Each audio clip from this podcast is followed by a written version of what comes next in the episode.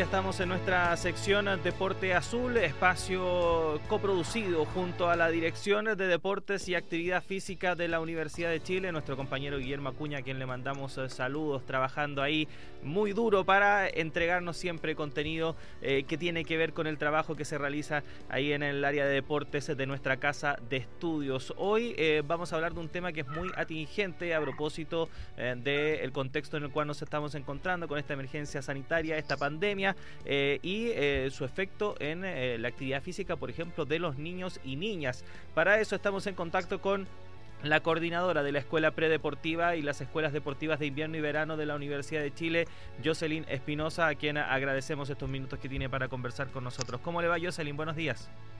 Hola, Claudio. Buenos días. Gracias por la invitación. No, gracias a usted por atendernos y preguntarle de entrada respecto de la importancia de la actividad física eh, y, las actividades en los niños y niñas, algo que puede parecer obvio, pero que en este eh, contexto en el cual eh, nos encontramos es importante recalcar. Sí, mira, eh, qué bueno que me preguntas porque a, muchas personas se nos olvida, pero la actividad física en sí, sobre todo a los niños en estas consideraciones, le ayuda a mejorar su relación con el entorno en general con las personas, ¿ya? Eh, ahora les puede ayudar mucho más a expresar sus sentimientos, eh, a conocer su cuerpo interactuando con él mediante, puede ser juegos colectivos, eh, juegos colectivos o juegos individuales, que pueden ser juegos colectivos con sus propios familiares o, solitos, ¿ya? Le ayuda a desarrollar sus patrones motores que ahora les ha costado desarrollarlos, como el correr, el saltar, el trepar un, algún mueble, el lanzar alguna pelotita. Y ahora frente a la pandemia, bueno, les ayuda a bajar los niveles de estrés y de ansiedad por el encierro.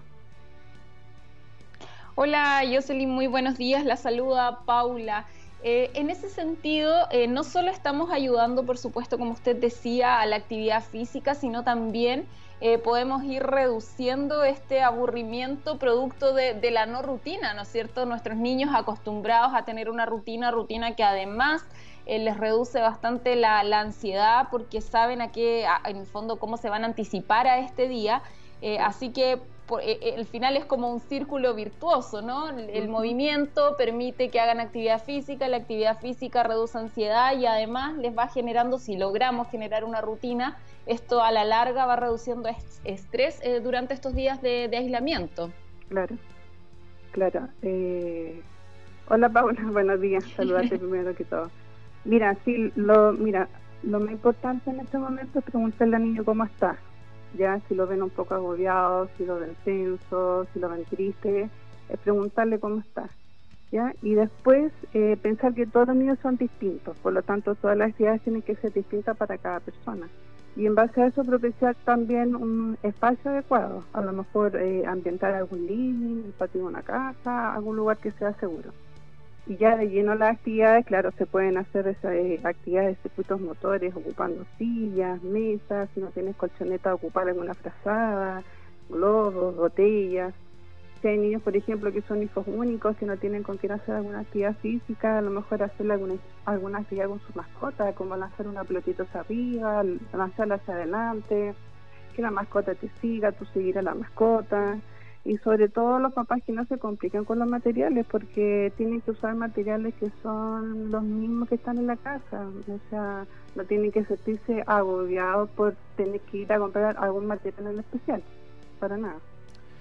Jocelyn, eh, estamos conversando con Jocelyn Espinosa, coordinadora de la Escuela Predeportiva y Deportiva de la Universidad de Chile, en nuestra sección Deporte Azul. Jocelyn, eh, hemos visto cómo eh, el virus ha estado presente durante las últimas semanas en sectores donde hay muchas viviendas con muy pocos metros cuadrados, ya sea departamentos o casas donde vive también muchas personas, incluso hasta dos familias en, un, mismo hogar.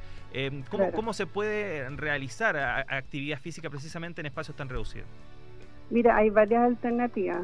Vamos desde una alternativa que puede hacer eh, realizar baile, realizar yoga, saltar una cuerda, actividades de, actividades de motricidad, coordinación, equilibrio, que eso yo se los puedo nombrar eh, en qué página los pueden encontrar después. Tenemos los juegos de mesa que pueden compartir con la familia, el ajedrez, el ludo, las cartas, para los más chicos tienen motricidad fina, que son actividades de precisión y de coordinación.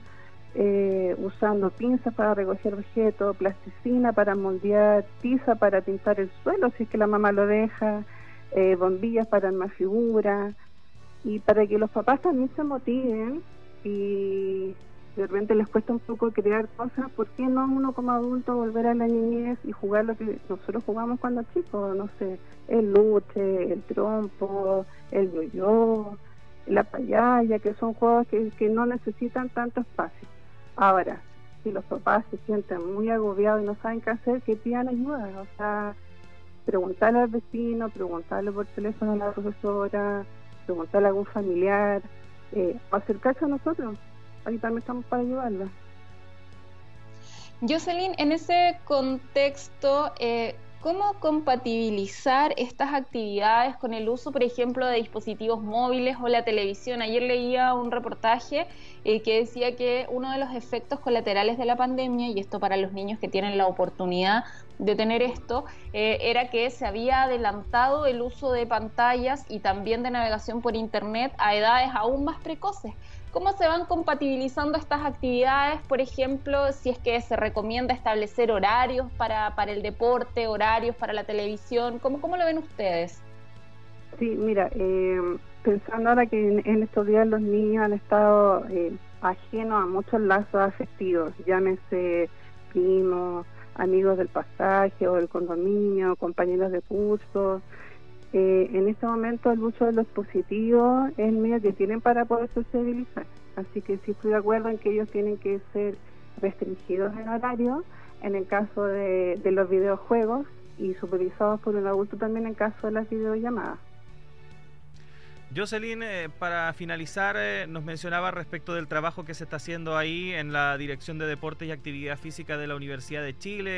Eh, sabemos que han estado subiendo rutinas de ejercicios, clases a través de sus redes sociales.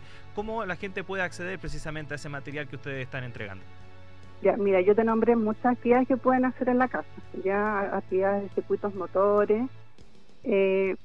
está la página de Instagram y la página de Facebook que tiene el mismo nombre que Deporte Azul donde pueden encontrar actividades que nosotros no nos quisimos enfocar en el rendimiento deportivo, sino que más que nada eh, mejorar la calidad de vida en la comunidad, tanto a niños como a los más adultos. Y la comunidad me refiero no solamente a trabajadores como nosotros, eh, no solamente a estudiantes, sino a la comunidad externa.